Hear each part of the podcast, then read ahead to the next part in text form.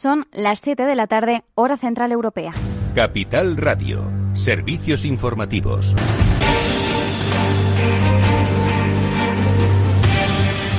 Muy buenas tardes. Actualizamos algunos de los últimos datos que nos llegan de la pandemia del coronavirus. En Estados Unidos se suman más de mil muertes por quinta jornada consecutiva. Mientras tanto, miramos a España. Registramos 855 nuevos casos de COVID-19 y el número de fallecidos se sitúa en 28.434. Son seis más. Aragón es la comunidad eh, con más nuevos casos, 474, aunque los datos no son del todo fiables. Tenemos que recordar por esas frecuentes revisiones y también los retrasos en los datos que proporcionan las comunidades autónomas al Ministerio de Sanidad, como es el caso de Cataluña, que lleva más retraso que el resto. Además, eh, no podemos eh, disponer de los datos del fin de semana. No suele haber actualizaciones en sábado y domingo. Aragón y Cataluña concentran casi el 60% de los casos, aunque hay transmisión en todos los territorios. Sobre la cuarentena en Reino Unido, Fernando Simón asegura que a España le beneficia que no vengan los británicos. Dice Ryanair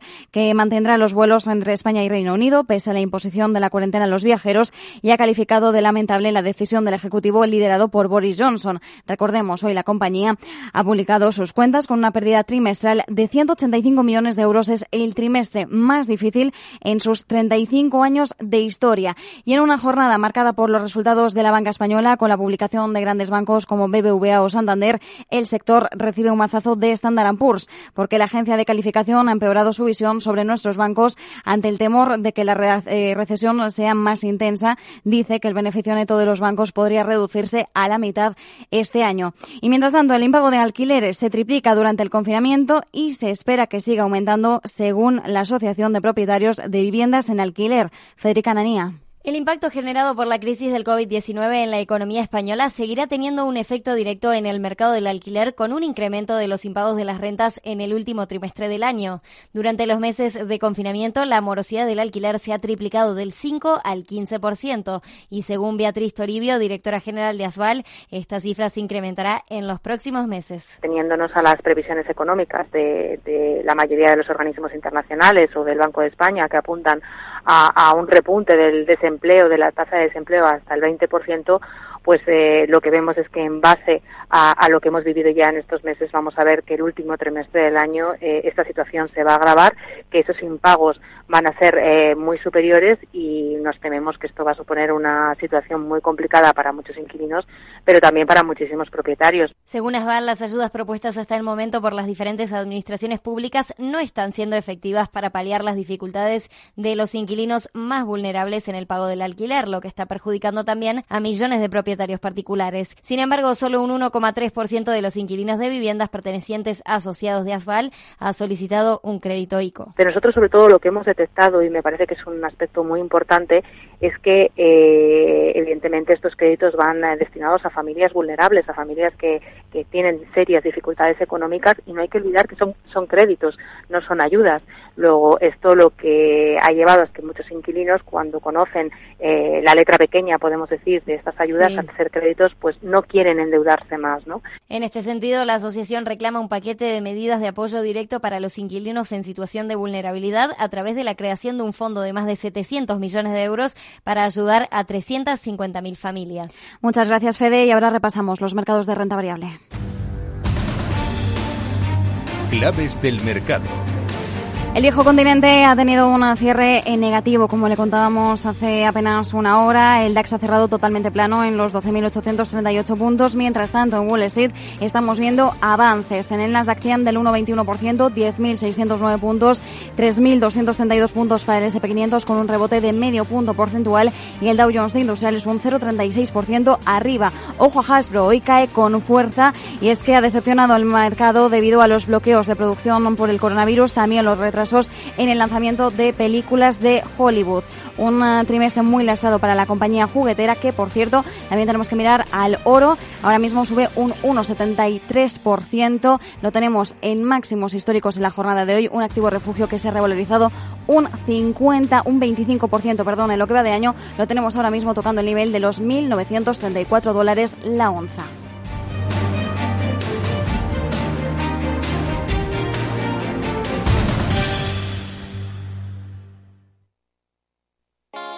¿Está tu bufete bien posicionado en Google? El 77% de usuarios buscan los servicios que necesitan Internet. Si no te encuentran a ti, encontrarán a tu competencia. En comunicación jurídica llevamos 20 años ayudando a dar visibilidad a empresas del sector legal. Web corporativa, estrategias publicitarias, marketing en redes sociales. Infórmate en comunicacionjurídica.com o en el mail info arroba comunicacionjurídica.com. Comunicación Jurídica. Hacemos visible tu despacho. Riesgo 6 de 6. Este número es indicativo del riesgo del producto, siendo 1 indicativo del menor riesgo y 6 del mayor riesgo. ¿Inviertes en bolsa? Con XTB puedes comprar todo tipo de acciones al contado por solo 0,10%. Invierte en acciones y ETF sin costes de custodia. Infórmate en xtb.es.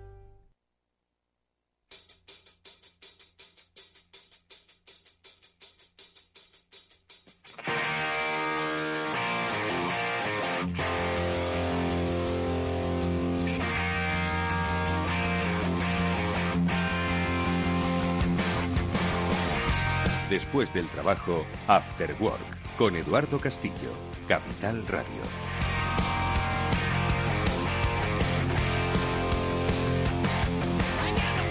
Efectivamente, hoy es nuestro programa de ciberseguridad, sí, no están las habituales sintonías, no os preocupéis, de ciberseguridad vamos a hablar en la próxima hora, pero hoy nos hemos querido dar este pequeño lujo homenaje porque eh, nos vamos de veraneo.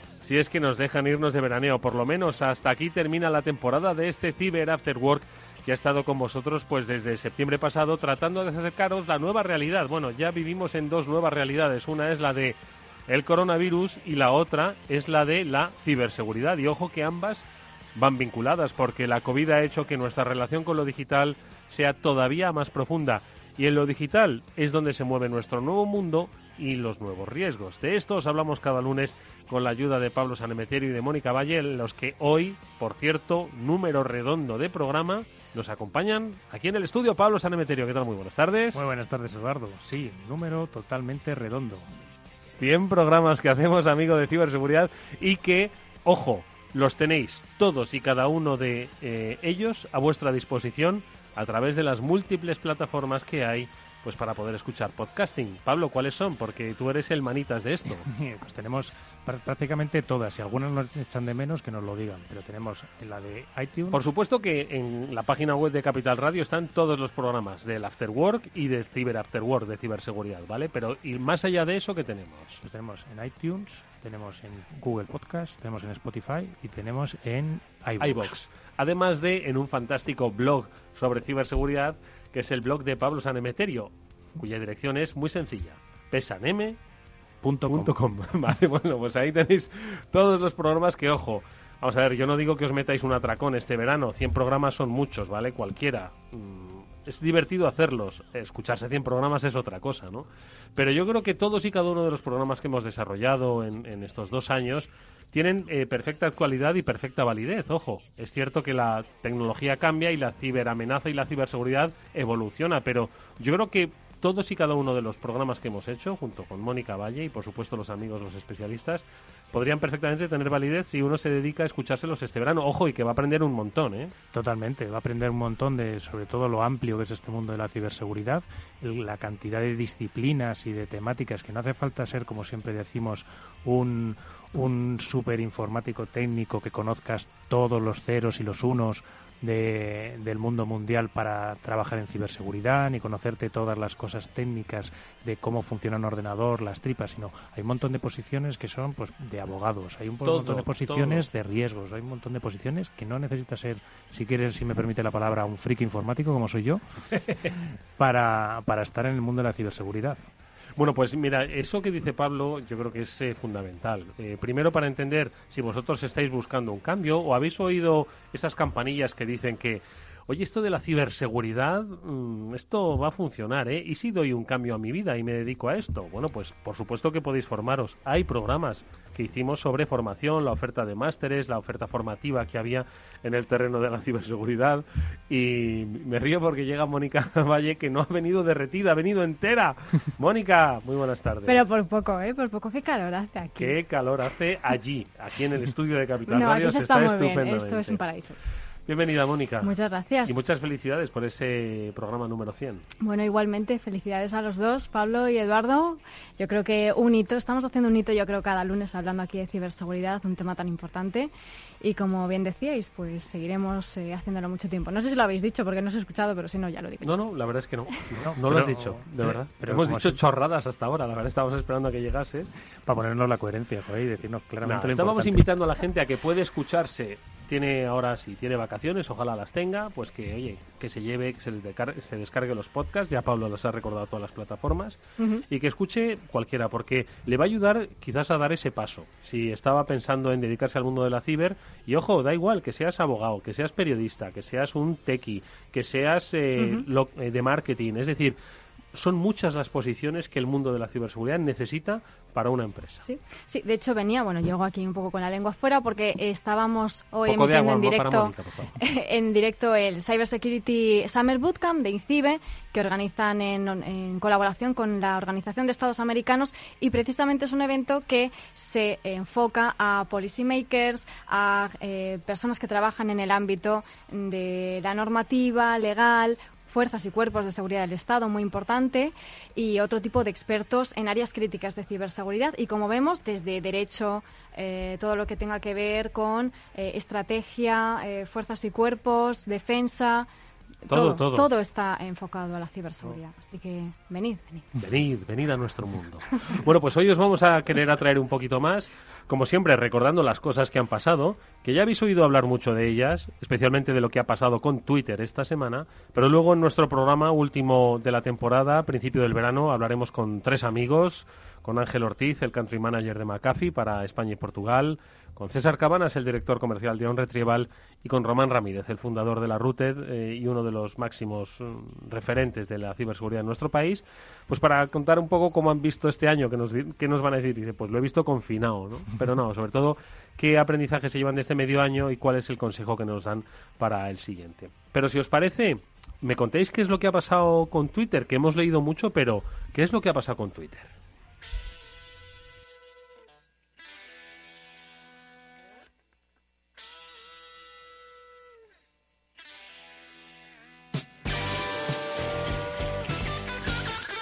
Yo creo que la noticia, la verdad es que podía haberse dado, bueno, podía no haberse dado, es lo que nos hubiese gustado, pero ya que se dio, podía haberse dado durante nuestro programa pasado, ¿verdad? Porque es que fue salir del programa, ¡pum! Justo. Y sale que Twitter ha tenido que suspender varias cuentas de gente muy significativa, como Bill Gates, como Elon como Musk, Joe Biden, como Elon Musk, ¿vale? Eh, pues gente bastante bastante... Sí, porque de hecho eran cientos de cuentas verificadas. Sí. Esa es, eh, es, uno de los factores por los que era todo personas, personalidades, ¿no? Digamos, de distintos ámbitos. Jeff Bezos, Bill Gates, Elon Musk y todas pues eh, fueron suplantadas a la vez. Bueno, Uber también, Twitter, también algunas de empresas. Fueron, porque, eh, ¿qué fueron? ¿Hackeadas? Es decir, ¿tomaron el control de las cuentas o fueron suplantadas? A ver. A ver, la diferencia yo creo que es muy sutil. Yo creo que es lo mismo, básicamente. lo que hicieron... sutiles. básicamente lo que hicieron fue tomar el control de, las, de estas cuentas eh, suplantadas y pusieron mensajes como el estilo de si tú me das, eh, pusieron una wallet de Bitcoin y dijeron si tú ingresas aquí mil, mil dólares, nosotros te devolvemos el doble de todo lo que vayas metiendo. Y fue un tweet, o sea, tweets coordinados desde todas estas personalidades. Ten en cuenta Bill Gates, Jeff Bezos, Elon Musk, gente que dinero que manejan, ¿no? Sí, y además todos los mensajes a la vez, que parecía que era una campaña, pues bueno, algo relacionado con la pandemia, con COVID y demás.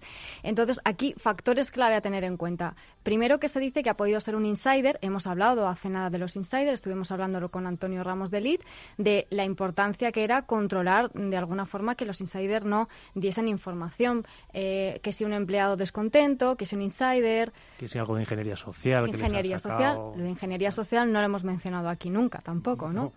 Entonces, bueno, se han mezclado una serie de factores, pero ha sido muy importante, además de que alguien interno a Twitter ha dado información confidencial que solamente una persona interna podría saber a esos ciberdelincuentes, y por otro lado que los propios empleados de Twitter se han, dejado, se han, caído en una trampa de ingeniería social y ahí es cuando ha, entrado todo el, todo el problema porque han conseguido acceder desde fuera a los sistemas de Twitter y, y ya pues se ha montado ahí la marimorena. Consiguieron acceder a herramientas de gestión interna de la propia plataforma, en la cual consiguieron modificar pues, la dirección de correo electrónico en la que puede recuperar la contraseña, por ejemplo, y a través de eso, pues yo ya, si consigo coger que la dirección de correo, por ejemplo, de Bill Gates, en lugar de ser la de Bill Gates arroba microsoft.com, sea la de Pablo Sanemeterio, pues consigo que me resetear la, contraseña de, de, Twitter de Bill Gates y a partir de ahí ya puedo empezar a manejar yo la, Sí, por daros el último, el, último, la última pieza de información que ha habido hoy, que lo ha lanzado el New York Times, dice que este hackeo masivo a Twitter, que fue obra de un grupo de jóvenes que no estaban vinculados con el crimen organizado, sino que... Estaban tomando unas birras y, y sí, no, no, exactamente, Que, que una persona a través de Discord, que es una plataforma de videojuegos donde también hay chat y demás, pues bueno, eh, pues una de estas personas dijo, oye, que queréis ayudarme a hackear a Twitter comunidad, pero orientado un poquito. Pero que no hay ningún gran país de tipo Rusia o China detrás. De, todas formas, eh, vuestra reflexión rápida sobre el antes y el después de esto, porque ya lo hemos hablado. Es decir, aquí estaban pidiendo dinero, pero si uno coge la cuenta, lo comentamos el otro día, de Real Donald Trump, que tiene 83 millones de seguidores y lo que implican ¿no? sus tweets, y dice cualquier cosa. Mm. En plan eh, timo del CEO, imaginaos que no se puede, no puede en, las, en la siguiente hora no puede responder a lo que sea. Eso pasó ya en su momento, lo hablaba con Luis Vicente la semana pasada, que, me recordaba un, caso que pasó con Associated Press. Ah, sí, con Obama. Con Obama, que, le secuestraron la cuenta a Associated Press y dijeron que había habido un atentado en la Casa Blanca y que Obama estaba gravemente herido. En ese momento, ¿qué hizo el Dow Jones? Para abajo. Se fue para abajo. Y luego, en cuanto se desmintió, para arriba. Pero ya habían comprado en la parte baja. Ya habían vendido, ya se habían puesto en corto, no se diría Alberto Iturralde, se habían puesto en corto en su momento y eh, se habían comprado y habían comprado para ¿Será esta la noticia del año? ¿Cuál es la noticia del año? Ojo que todavía quedan seis meses. Como dicen algunos memes, dice, ojo que todavía quedan seis meses de 2020, ¿no? Pero para Ángel Ortiz, el country manager de McAfee, ¿Cuál ha sido la noticia de estos primeros seis meses? No tiene por qué haber sido una noticia como tal, sino en el mundo de la ciberseguridad, enero comenzó y mm, estamos terminando julio. Ángel, muy buenas tardes. Hola, buenas tardes, Eduardo, Mónica, Pablo. Ángel, encantado de verte, bueno, de saludarte nuevamente. Hay que recordar que Ángel Ortiz, country manager de McAfee, nos ha acompañado eh, estos últimos meses, él y su compañía en este programa.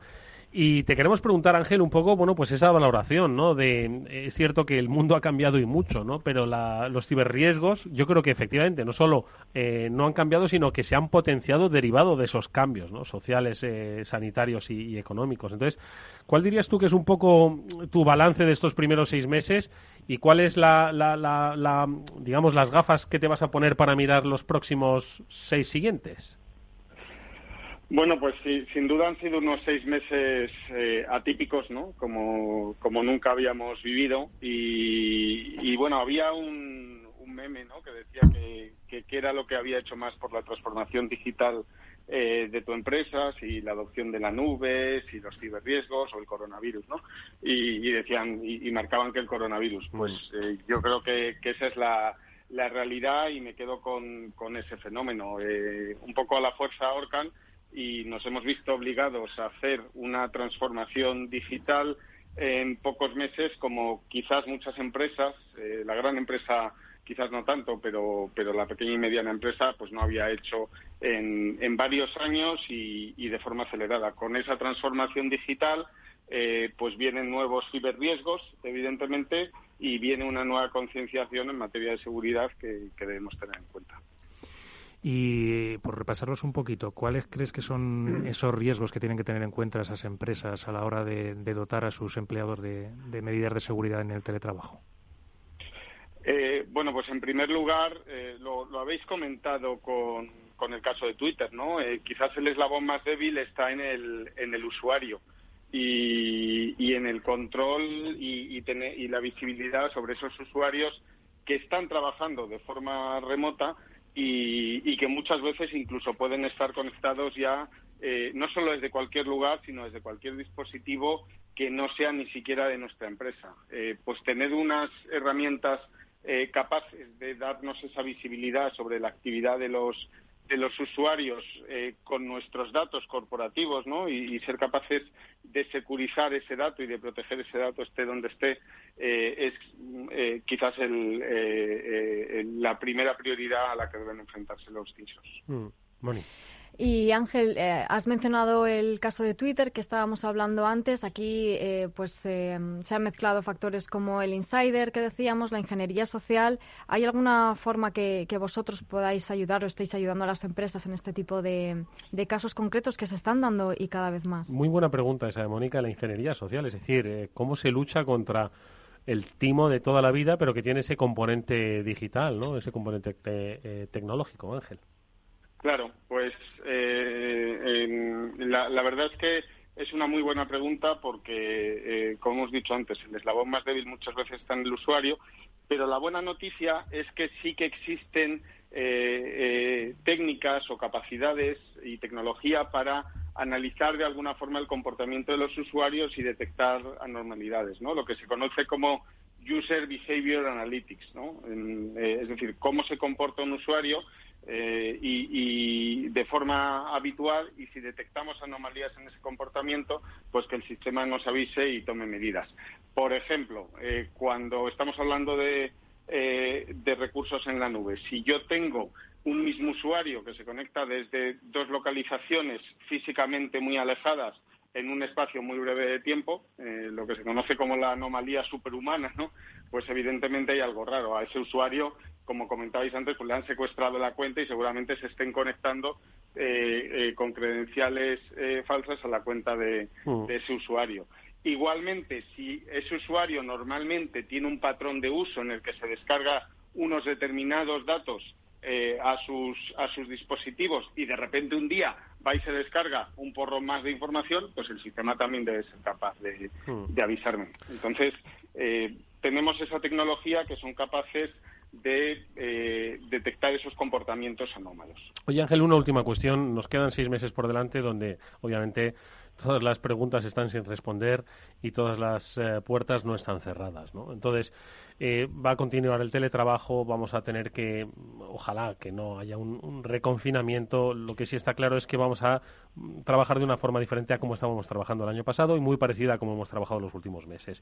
Eh, sin embargo, tú lo has dicho al principio, hay muchos eh, equipos que, que, no son ni siquiera de la empresa, son nuestros equipos que usábamos en, de un uso doméstico y compartido y que, bueno, pues mm, entiendo que eh, estos o los que nos ponga la empresa o, habrá que crear una red, eh, securizar toda esa red, ¿no? Porque, oye, ahora tenemos tiempo, ya ha pasado un poco, bueno, pues esos, eh, esa continuidad de negocio, ¿no? Que es la que hizo, oye, ponte con el ordenador que tengas para seguir. Pero ya tenemos tiempo, entiendo que la recomendación es que hagamos una revisión de nuestra estrategia y que incorporemos esos dispositivos particulares, los que nos ha dejado la empresa, cómo trabajamos en la nube, supongo que una reescritura de esa estrategia, ¿no? Exacto, y es que eh, además, eh, como tú has comentado, Eduardo, muchas muchos fenómenos han venido para, para, quedarse y el paradigma al que nos enfrentamos no es el mismo de antes. Eh, cuando hablas de configurar una red o de, o de securizar los dispositivos, nosotros preferimos hablar de securizar del dispositivo a la nube. Cada vez más nuestros datos de computación, nuestros recursos van a estar alojados en la nube, nuestros usuarios se van a conectar desde cualquier sitio, con lo cual la red en cierta manera es, ubicua, desaparece lo que es el perímetro de red que antes teníamos que securizar y ya no hablamos de PCs corporativos, como has comentado, sino de todo tipo de dispositivos, desde PCs, tabletas, móviles y no solo corporativos, sino personales. Ser capaces de securizar eh, de forma eh, ubicua todos esos datos es lo que mm, cada vez más eh, CISOs y cada vez más empresas tienen que tienen que mentalizarse de ello y tienen que cambiar el chip un poco y pensar que muchas de esas tendencias, la mayoría han venido para quedarse y que cada vez vamos a estar menos encerrados en un perímetro y debemos acompañar a esos datos que, que en el fondo son los activos de información más importantes de nuestra, de nuestra empresa para que estén seguros estén donde estén. Bueno, pues ya sabéis lo que tenéis que hacer, empresas grandes y pequeñas, eh, si queréis eh, estar en un entorno totalmente seguro. Ojo, no se libra ni Elon Musk, no se libra ni Bill Gates, no se libra, eh, no se libra nadie. Exactamente, así que estad prevenidos. La recomendación que nos ha dejado Ángel Ortiz, country manager de McAfee, al que le deseamos un feliz verano, un, espero, feliz descanso Y a la vuelta, por supuesto, volveremos para ver cómo ha cambiado el mundo y si lo hemos protegido un poquito mejor. Ángel, muchísimas gracias. Muchas gracias a vosotros. Un abrazo.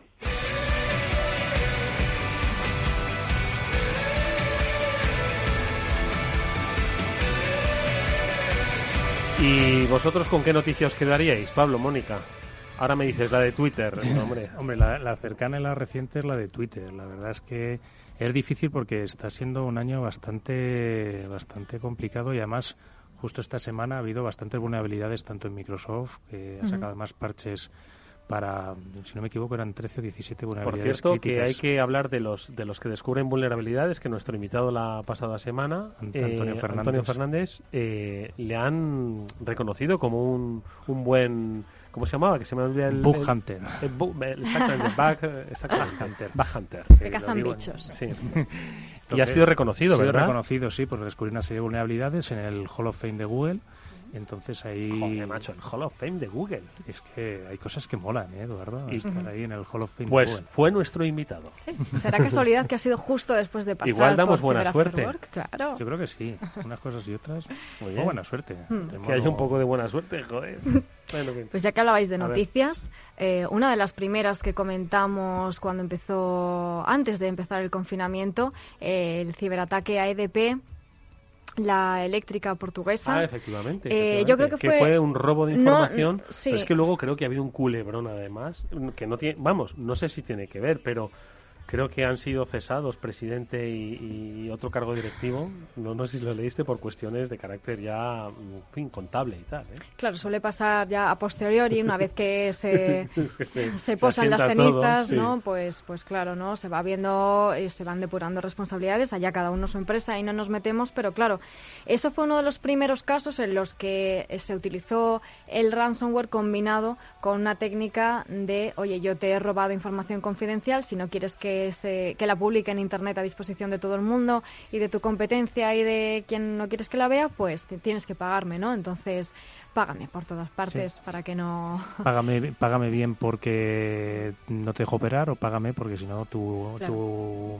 imagen pública se va a ver, se va a ver dañada por, por las informaciones. Y es una tendencia que hemos ido viendo eh, creciendo y que yo creo que lamentablemente seguiremos viendo porque han visto que es rentable porque si no es una cosa es otra y bueno. Por cierto, que, que eh, hoy podemos leer una noticia en el Confidencial de Roberto Ruiz Ballesteros, que es un, buen periodista al que conozco, que hace información sobre, sobre interior, sucesos, eh, en fin, todo lo que es el, mundo de fuerzas y cuerpos, fuerzas y cuerpos de seguridad del Estado. Voy a no cambiar los géneros todavía.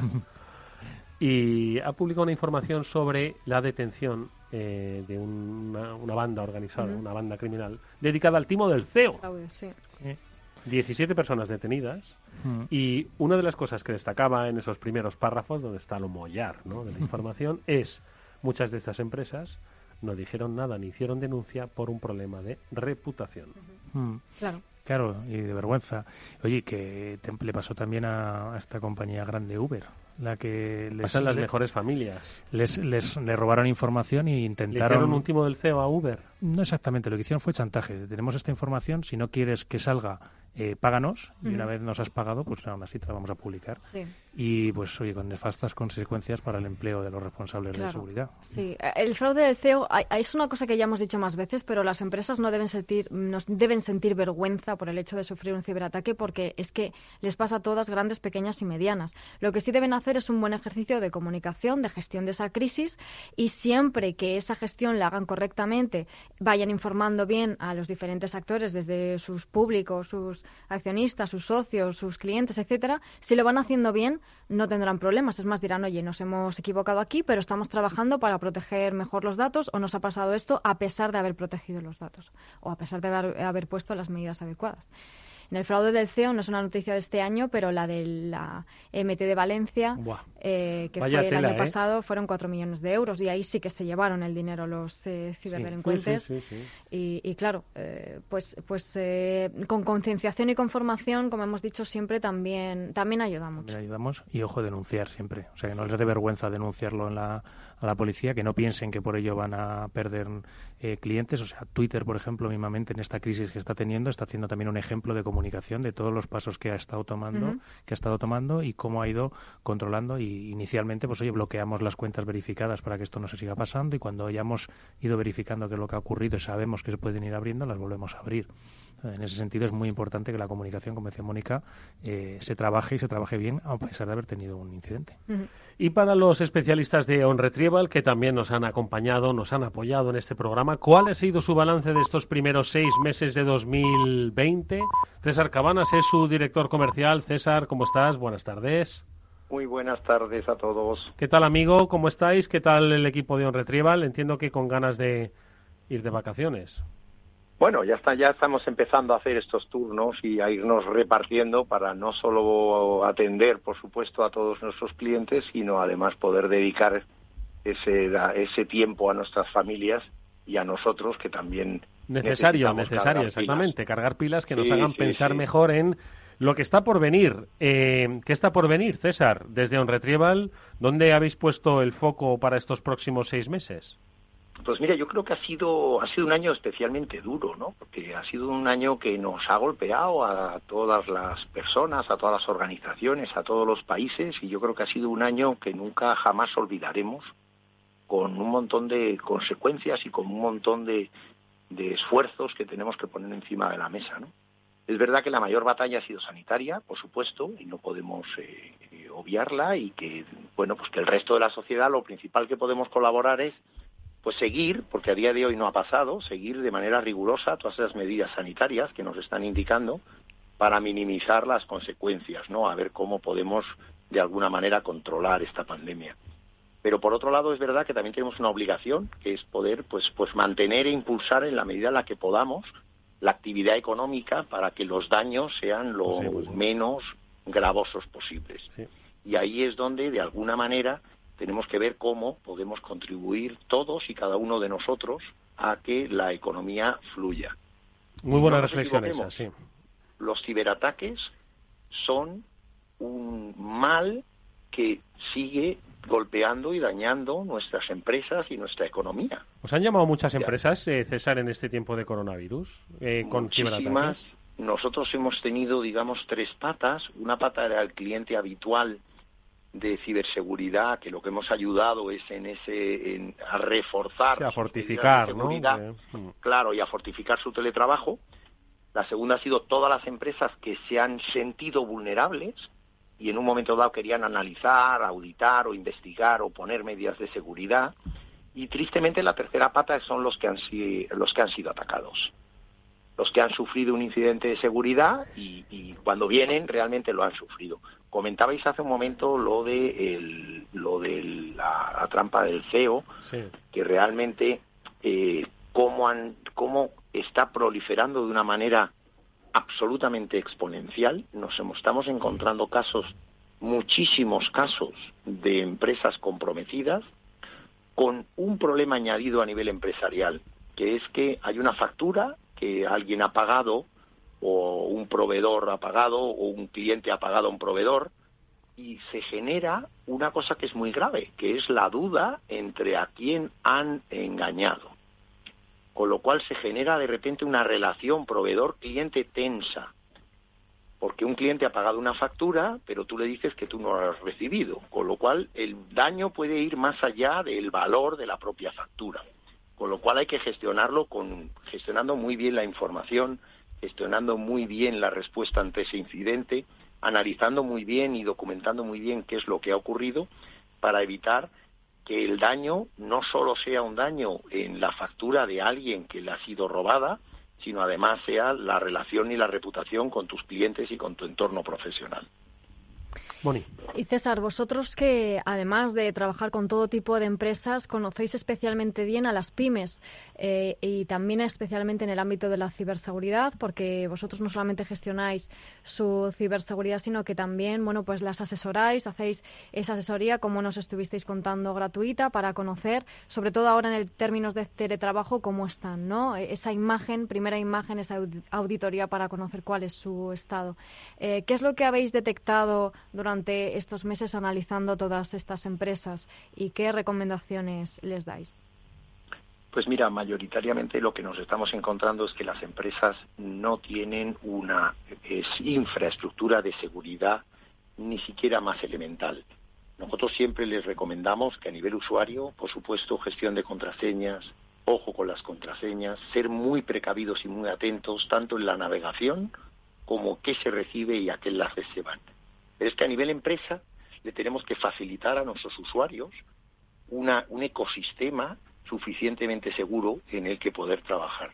Y eso implica, pues, por supuesto, dar medidas para actualizar sistemas operativos y toda la parte de aplicaciones, y luego gestionar una infraestructura.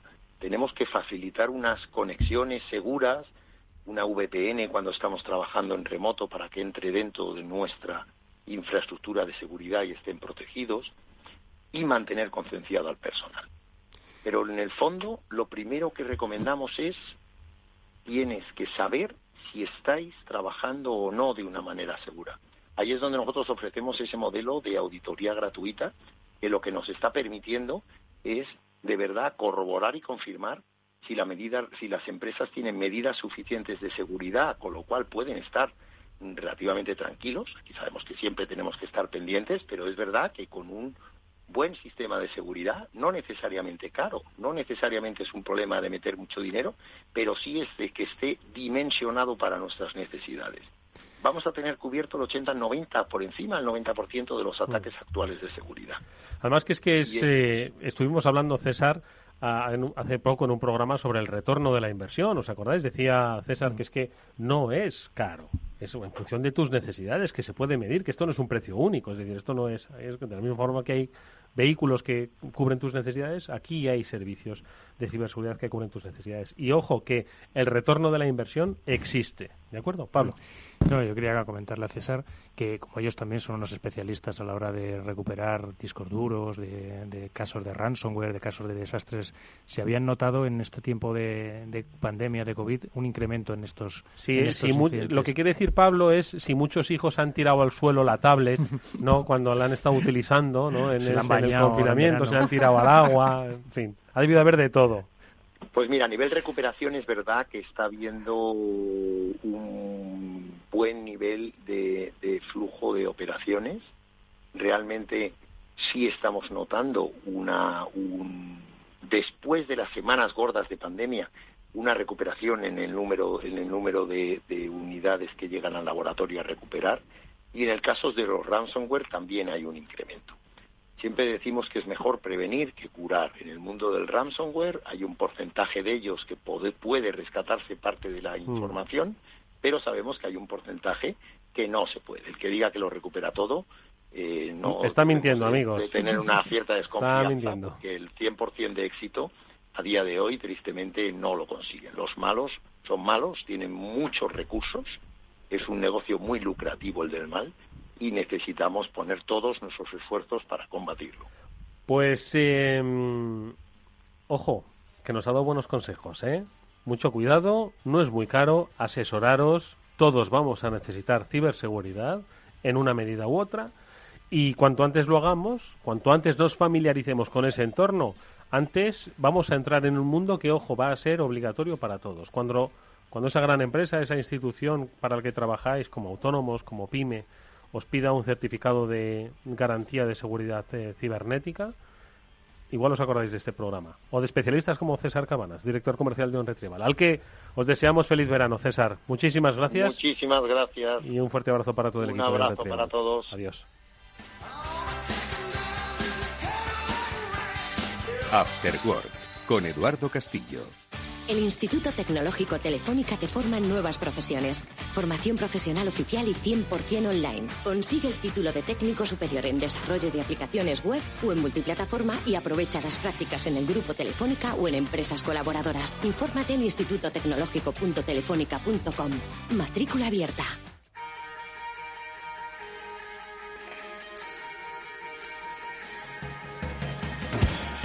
Eduardo Castillo en Capital Radio, After Work.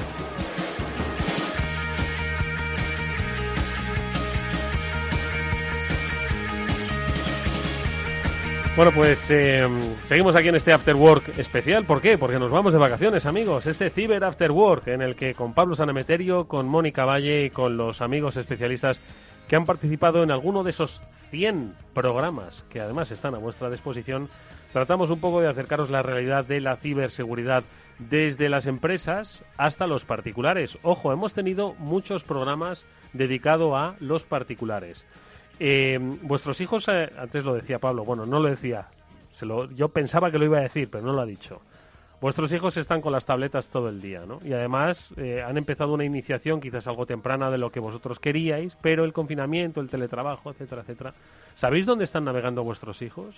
¿Sabéis exactamente en qué páginas web se meten? ¿Cuáles son los contenidos que visualizan? Este es otro de los temas que hemos tratado con mucha recurrencia porque, ojo, ciberseguridad también es el control del, del que tienen nuestros menores pues a determinados contenidos que luego puede ir a peor, que mm. puede ir a peor. Por supuesto, que luego puede ir en adicciones o puede ir en, en, sitios inadecuados para su edad y, los problemas que eso conlleva. Entonces hay que tener bastante cuidado con dónde navegar. La tecnología es algo muy bonito y es algo que tiene que estar cercano a los niños desde el principio para que puedan relacionarse con ella, para que vean eh, que es sencilla, que es fácil, que es amigable, que puedes conseguir muchas cosas con ella pero también, pues como todo en esta vida, no hay nada bueno y malo en absoluto, sino que tienes que tener también un poco de cuidado, igual que tú no le dejas eh, a un joven con 18 años el carnet recién sacado, le vas con la L de un año hasta que se vaya aprendiendo y acostumbrando, pues a los niños hay que ponerles también la L en Internet y hay que estar con ellos. Fíjate, es que eh, eh, me ha parecido muy curioso cómo hemos hablado de todos estos temas, ¿no? de la protección, de la concienciación del menor, pero nunca nos hemos metido en el terreno de por qué no hay una asignatura en, los coles, en los institutos, en las guarderías, que se llame educación cibernética, es decir, que te enseñen a si te haces fotografías desnudo o desnuda, pues primero que te plantees por qué haces fotografías desnudo o desnuda, pero yo no me quiero meter ahí, sino luego eh, lo que supone la creación digital, esos contenidos digitales, entre otras cosas, o las amenazas o los insultos. Es decir, creo que tendría que haber una clase que va de, de, de mm, comportamiento o ética digital, no sé, Moni. Sí, además, eh, por ejemplo, los, eh, las fuerzas y cuerpos de seguridad del Estado, instituciones como INCIBE, están haciendo una labor de ir a los colegios, a los institutos, a hablar con los menores, a hablar con los más pequeños, con los jóvenes y educarles en este sentido. Pero, claro, esto al final es una charla o dos o tres al año, las que sean, pero no es una formación continua, que es lo que estás comentando, que sería mucho más interesante, ¿no? Al igual que se les eh, tiene que explicar, a lo mejor, cualquier otro tipo de asignatura que les vaya a servir seguro y mucho para su vida personal o profesional, pues esto les va a servir también para todo. Y hay otro aspecto muy importante que son los padres. Eh, los padres también eh, necesitan tener algo más de cultura eh, en cuanto a ciberseguridad, porque quizás no tienen tampoco los conceptos o las nociones para poder ayudar a, sus hijos. Y es muy importante que en casa, y esto lo dicen todos los expertos siempre, haya una conversación sobre ciberseguridad, que sea algo que, que se pueda hablar abiertamente, que no tengan miedo de incluso compartir una contraseña o compartir un miedo, una preocupación en mm. cuanto a este tipo de temas, ¿no? Que no se lo callen porque en determinados casos, como puede ser un caso de acoso por parte de, de una persona, un menor, pues hombre, que, que lo diga en cuanto esté ocurriendo. Y además, Mónica nos lo contó aquí en, en este programa, eh, fue una de las novedades ¿no? en materia de ciberseguridad y de protección a, pues, tanto a menores como a, como a personas ¿no? que se veían afectadas por algún tipo de delito ¿no? vinculado con, las, con eh, eh, la acción digital, que es el número de teléfono, ¿no? el 017. ¿no? El 017, sí, es el número gratuito de ciberseguridad. En este caso están detrás todos los profesionales de INCIBE, que están todos los días del año.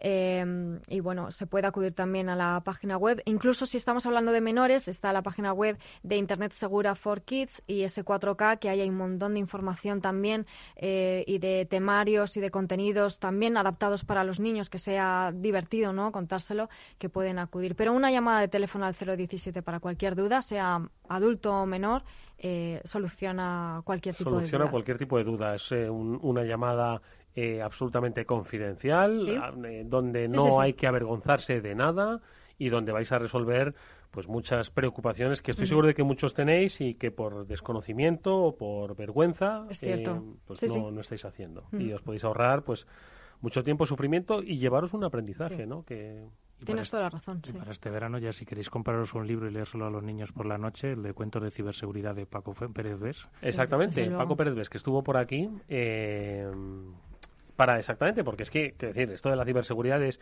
hijo, ven, que te voy a hablar del malware. Bueno, pues esto es complicado no hacerlo. Entonces, hay que acercarse con, con, con, cierta naturalidad para hacerle, pues eso, ver que tan natural es abrir YouTube los vídeos de Peppa Pig como también es tener un poco de cuidado eh, pues, hacia dónde te conecta, ¿no? Y qué haces en redes sociales también.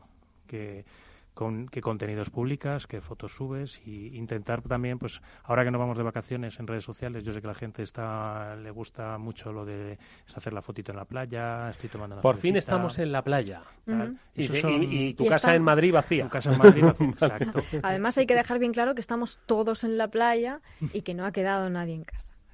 Entonces, es importante tener cuidado. Incluso esas fotos de postureo y demás, ponlas, pero ponlas cuando hayas vuelto. Exactamente. Así me lo he pasado de bien. ¿Cómo echo de menos esta foto, verdad? ¿Lo recuerdas? Bueno, pues, eh, pues eso. Muchísimo cuidado. Y sobre todo no hagáis una foto a vuestro ordenador y tengáis un post-it con la clave escrita...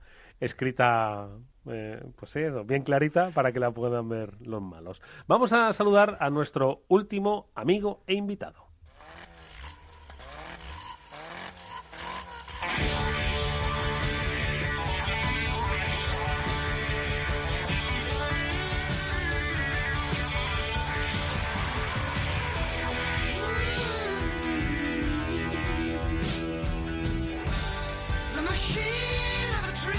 Si le llegan a decir a nuestro invitado que los primeros meses de 2020 iban a ser como iban a ser, igual se pensaba él los cambios que él mismo pues, produjo en su vida profesional.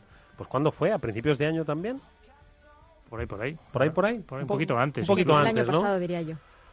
Por lo tanto, bueno, pues si fue un poquito antes, ya tanto cambio tampoco le ha impresionado. Es, difícilmente impresionable, eh, impresionable Román Ramírez, que es el fundador de la RUTE y uno de los referentes de la ciberseguridad de nuestro país. Román, ¿qué tal? Muy buenas tardes. ¿Qué tal, Eduardo? ¿Cómo estáis? Encantado de saludarte. Eres, digo, difícilmente impresionable, pero aún así, ¿qué te ha parecido lo que llevamos de 2020? Bueno, curioso, la verdad. Y sinceramente, a ver lo que nos espera para finalizar que yo creo que vamos a tener sorpresas desagradables, o sea que veremos. Vaya. Vaya, ten en cuenta que además la, ruta de Tola Román, ¿qué tal? ¿Cómo estás? La ruta nos pilló justo, antes, ¿eh? antes de empezar el confinamiento, justo antes de, todo el, mare magnum. Y la verdad es que, pues por suerte además están disponibles todas las charlas de, de esa conferencia para que no se la pudiera ver. Tiene, aparte de los 100 programas de After Work, unas cuantas charlas de Routed para ver. Vamos a hacer, es que es un máster, oye, si esto lo, lo, protocolizamos, es un super máster en ciberseguridad entre, entre el Cyber After War y la Router, salen genios de, esto, salen genios de la cosa. Oye, Román, eh, aparte de todos estos cambios ¿no? que ha producido el coronavirus en nuestro, en nuestro tiempo. En materia de ciberseguridad, eh, este año, insisto que todavía quedan seis meses y tú lo has dicho que podemos encontrar sorpresas. Pero a tu juicio, ¿por dónde van a ir los tiros en los próximos seis meses en materia de ciberseguridad? ¿El malware va a ser protagonista? ¿Vamos a ver otro tipo de cosas? Eh, no sé, ¿qué, qué, qué, te dice, ¿qué te dicen las señales? Pues lamentablemente, como ya hemos comentado muchas veces en el programa, eh, el malware, los secuestros de información e incluso los secuestros de organizaciones completas los vamos a ver aflorar y mucho. Y de hecho ya hemos estado viendo que ha, ido pasando a lo largo de estos meses, algunos apalancándose incluso con la idea del propio coronavirus, mensajes de phishing un poco más, más eh, personalizados en esa línea. Pero vamos, yo creo que lamentablemente vamos a ver más, más y más secuestros de organizaciones pues al estilo de lo que vemos con, pues, infecciones el Dridex o Emotets y veremos pues dramas gordos, porque yo creo que la gente no aprende la lección después de todo lo que está cayendo. Oye, Román, el concepto de secuestro de organizaciones es que es muy fuerte. Yo creo que pues, hemos visto cómo se habían secuestrado la información, un poco la operatividad de tal, eh, un poco el robo de información, pero hablar de secuestro de organización es como ya, mm, en fin, no sé, como otra dimensión del cibercrimen, ¿no? Bueno, Eduardo, pero es que si te paras a pensarlo, en el momento en que se te ha metido un adversario y tiene control de tu directorio activo, eh, realmente puede hacer prácticamente lo que quiera con tu organización. Se puede hacer pasar por quien quiera, puede mandar correos en nombre de quien quiera, Realmente, no sé si estuvisteis atentos un poco a lo que pasó con distintas ciudades estadounidenses, Baltimore, Filadelfia, etcétera, pero vamos, que no, no creo que sea muy exagerado es ¿eh? decir que tienes el control de la organización en el momento en que te has metido dentro y llevas ahí un tiempito campando a tus anchas. Sí, además, eh, Román, decías que todavía no hemos aprendido y yo creo que es verdad, pero me gustaría saber tu opinión o tu visión de qué es lo que deberíamos cambiar, qué es lo que está fallando eh, para intentar que, bueno, minimizar en la medida de lo posible todo lo que está pasando. ¿Qué tal, Mónica? ¿Cómo estás? Eh, yo os diría una cosa que ya la comentamos en otro programa. Yo creo que cada vez es más necesario que haya algún tipo de responsabilidad penal o civil o incluso pues habría que ver sanciones del tipo que fueran para la gente que asume riesgo gratis. Entonces, el, problema esencial que tenemos en, en, el sector y en general, pues bueno, en, cualquier tema que tenga que ver con asumir riesgo y luego no haya consecuencias es que la gente pone encima de la mesa cuánto me cuesta, cuánto es la sanción y si me renta no hacerlo no lo hago. Entonces, el problema de fondo es que primero jugamos con humanos y los humanos lo que no son riesgos que, les estén quemando en ese mismo momento no los entienden, porque el humano solo sabe valorar bien el, peligro inminente. Todo lo que esté más allá en temporalidad o en consecuencias, pues es difícil que lo valoren. Si además a esto como añadido es que luego a nadie le pasa nada o no hay consecuencias por asumir riesgo gratis, pues entonces yo creo que hay que ser muy severos con este tema. Creo que hay que poner unas sanciones duras porque ya estamos hablando no ya de que haya una escalera metálica y al incendiarse se retuerza y no cumpla la normativa de incendios. Estamos hablando de que puedes tomar el control de una organización con unas consecuencias sobre la sociedad bastante graves. Y, más con el mundo al que vamos, que parece que todo va a estar hiperconectado. Entonces yo creo que hay que empezar a tomarse muy en serio que el que asume riesgo no lo puede hacer gratis. Y en ese momento veréis cómo cambia el panorama mundial. Porque el día que un CISO tenga que firmar algo cuya consecuencia sean dos años y un día o 400.000 euros, ya veréis qué poco van a firmar. No, además, justo estábamos hablando antes al principio del programa del caso de Twitter. Hemos visto también pues cómo determinadas cuentas no han podido tuitear, las han estado bloqueadas, etcétera, etcétera. Y en ese sentido, pues estoy de acuerdo con, con Román. Hemos hablado también mucho en el programa de las ciudades de Baltimore y de las ciudades de Riviera Beach en, en cuanto a casos de, de ransomware. Pero esto era en cuanto a nivel de organizaciones. Pero y a nivel particular, Román, ¿cómo, cómo conseguimos también que los particulares se, se involucren o se preocupen también por la ciberseguridad ya no solo de sus menores, sino de sus propios equipos del día a día. Mm, aceptar y continuar, es, es lo, lo, aceptar y continuar, eso es lo Claro, ese es, el, ese es, el, problema esencial. Eh, yo creo realmente, y ya sabéis que tengo una postura bastante disidente ¿no? con esto, pero yo es que creo que la concienciación al usuario, primero, no sirve de nada, por lo que estaba comentando Eduardo, de aceptar y continuar, ¿vale? Porque al humano lo confrontas con que quiere hacer una cosa y le pones una barrera y va a dar igual toda la concienciación que hayas aplicado que superará la barrera pues por el camino más rápido. Entonces, en mi opinión, lo que tenemos que intentar hacer los que trabajamos en esto, los profesionales, es eh, no culpabilizar a la víctima. El usuario no necesita saber absolutamente nada de ciberseguridad. Estamos enfocándolo mal, en mi opinión. Y la pregunta es muy rápida. ¿Vosotros sabéis cómo funciona el sistema de distribución de agua? ¿Sabéis cómo funcionan las torres GSM? para las estaciones bases. ¿Sabéis cómo funciona todo eso? Nadie sabe cómo funciona eso. ¿Por qué? Porque eres un usuario de ese servicio. Tú no tienes por qué conocer ese contenido, ni tienes por qué saber cómo funciona eso, ni tienes que saber si en la distribución de agua hay un candadito verde o no. Es que no, es necesario. Tú lo único que tienes que saber es que cuando abras el grifo va a salir agua. Y creo que si seguimos enfocando toda la ciberseguridad pensando que tenemos que hacer responsable al usuario, pues la estamos enfocando mal. Entonces hay que trabajar en otra línea, en mi opinión, hacerla invisible e irrenunciable. Ese es el camino lógico para mí. Pues fíjate, igual el, el, debate que plantea Román es muy interesante, que es que empecemos a ver esto desde una perspectiva legal. Es decir, de la misma forma que hay asociaciones de consumidores, ¿no? ¿Por qué el usuario tiene que ser eh, eh, dueño de la ciberseguridad de unos sistemas que deberían ser ya ciberseguros de, desde de fábrica, ¿no? Entonces, quizás el debate tenga que ir por ahí y, no sé, un, precedentes legales y lo que dice también Román, ¿no? La propia responsabilidad penal, ¿no? o administrativa que pueda tener alguien, pues porque se haya cometido pues una imprudencia cibernética, pues igual es lo que tenemos que empezar a plantear, ¿no? De hecho, si, lo pensáis un poco en amplio, eh, si un grupo adversario de cibercriminales eh, de repente toma el control de un hospital y en ese hospital estoy yo ingresado y por lo que sea no se me puede dar la medicación adecuada porque obviamente el hospital no tiene acceso a sus servidores o a la información de pacientes porque está secuestrada, eh, yo me plantearía claramente que hay una serie de responsabilidades que derivan en, el daño a la salud de las personas. Entonces, en mi opinión, habría que ir tirando del hilo para saber por qué ha pasado esto. ¿Y por qué ha pasado esto? Pues si encuentras negligencia porque alguien decidió ahorrarse cuatro duros, pues ahí debería haber consecuencia inmediata. O sea, yo creo que hemos estado durante muchos años con el mantra de hay que estar alineado con el negocio y en realidad lo que hemos estado es alienados por los negocios. Entonces ahora lo que hay que hacer es ir con un palo. Y con un palo ya veréis cómo el burro se mueve. Uy, que sí se mueve. Y sobre todo si das donde duele. Román Ramírez es fundador de la Rutes.com. Gracias, Román, por haber estado con nosotros todos estos programas. Te deseamos un feliz verano, un feliz descanso, si es que está en el horizonte cercano. Y, por supuesto, a la vuelta esperamos verte. Ojalá que sea aquí presencialmente y sin mascarilla. Eso significará que las cosas han cambiado. Gracias, Román. A vosotros, un abrazo.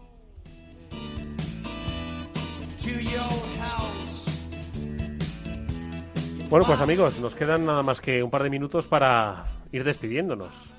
¿Qué hacemos? ¿Les pedimos a nuestros oyentes que nos escriban? Por supuesto. Que lo hacían encantados cuando había entradas de la Routed, ¿eh? Es cierto, Bueno, pues hoy no tenemos entradas de la Routed, pero también tenéis la posibilidad de escribirnos.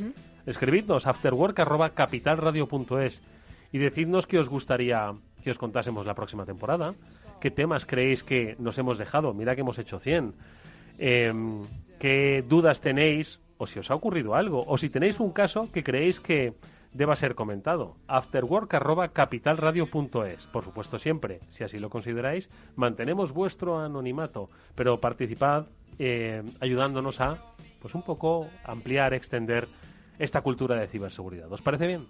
Me parece perfecto. Excelente, una idea excelente. Pues eso, hacedlo iba a decir, a partir de ya en agosto, ¿no? En agosto, idos a la playa, con cuidado, y al chiringuito si está abierto. Deseamos que haya una prontísima recuperación de la actividad económica porque al final todo está conectado.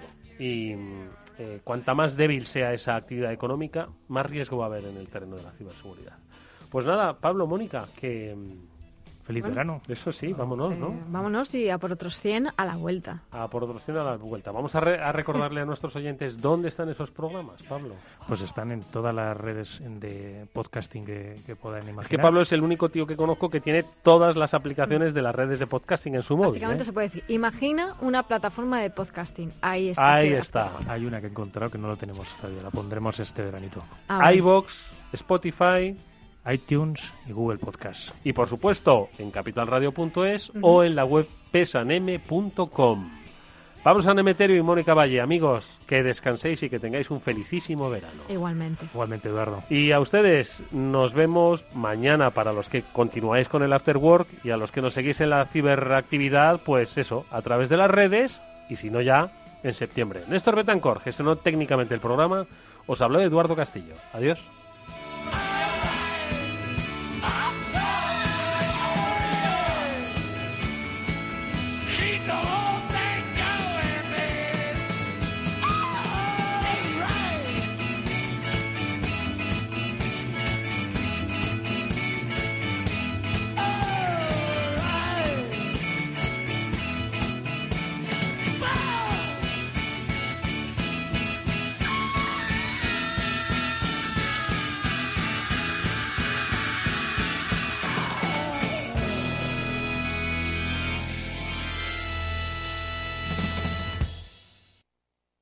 Hola, soy Leopoldo Abadía, autor de La Crisis Ninja, y quiero hablaros de lo normal. Lo normal es que cuando inviertas tus ahorros, nadie deje los mejores productos de inversión para otros que tienen más dinero. Con Finanbest puedes invertir como lo hacen los grandes patrimonios, accediendo a los mejores productos de inversión. Entra en finanbest.com y descubre que lo normal es extraordinario. Lo normal es Finanbest. Capital Radio Madrid, 105.7. Los robots escuchamos Capital Radio. Es la radio más innovadora. Oímos a Saragot, con Luis Vicente Muñoz. Ahí le has dado. Esto es Capital Radio. Di que nos escuchas. Capital Radio. Aportamos valor. ¿Cuál es la finalidad de esta línea ICO COVID-19? El objetivo es facilitar el mantenimiento del empleo y paliar los efectos económicos del COVID-19, teniendo como finalidad cubrir el pago de salarios, factura de proveedores pendientes de liquidar, alquiler de locales, oficinas e instalaciones, gastos de suministro u otras necesidades de liquidez. Eso sí, no podrán financiarse con cargo a la línea de avales las unificaciones y reestructuraciones de préstamos, así como la cancelación o amortización anticipada de deudas preexistentes.